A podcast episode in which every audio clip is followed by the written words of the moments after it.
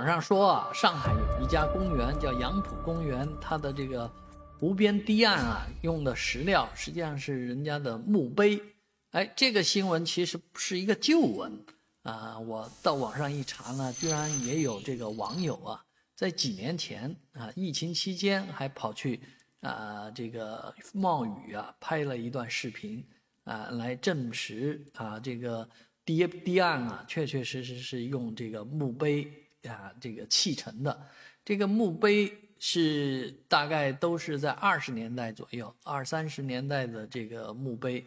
那当然，今天来看的话，这些墓碑都已经是呃很陈旧的啊。那元方也回应，这些东西不是文物啊。当初用的时候还害怕是文物，它不是文物，不是文物那就可以用了。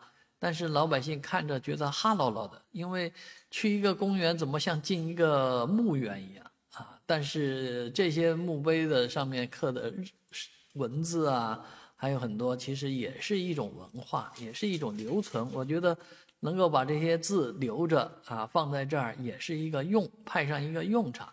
更何况其中还有好多是英文的啊，显示了很多侨民、外国侨民出生在上海。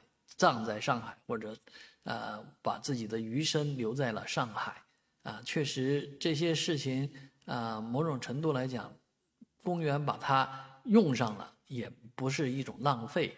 但是，呃，漆在这个河堤上啊，或者说，呃，这样放置是不是很好、合理？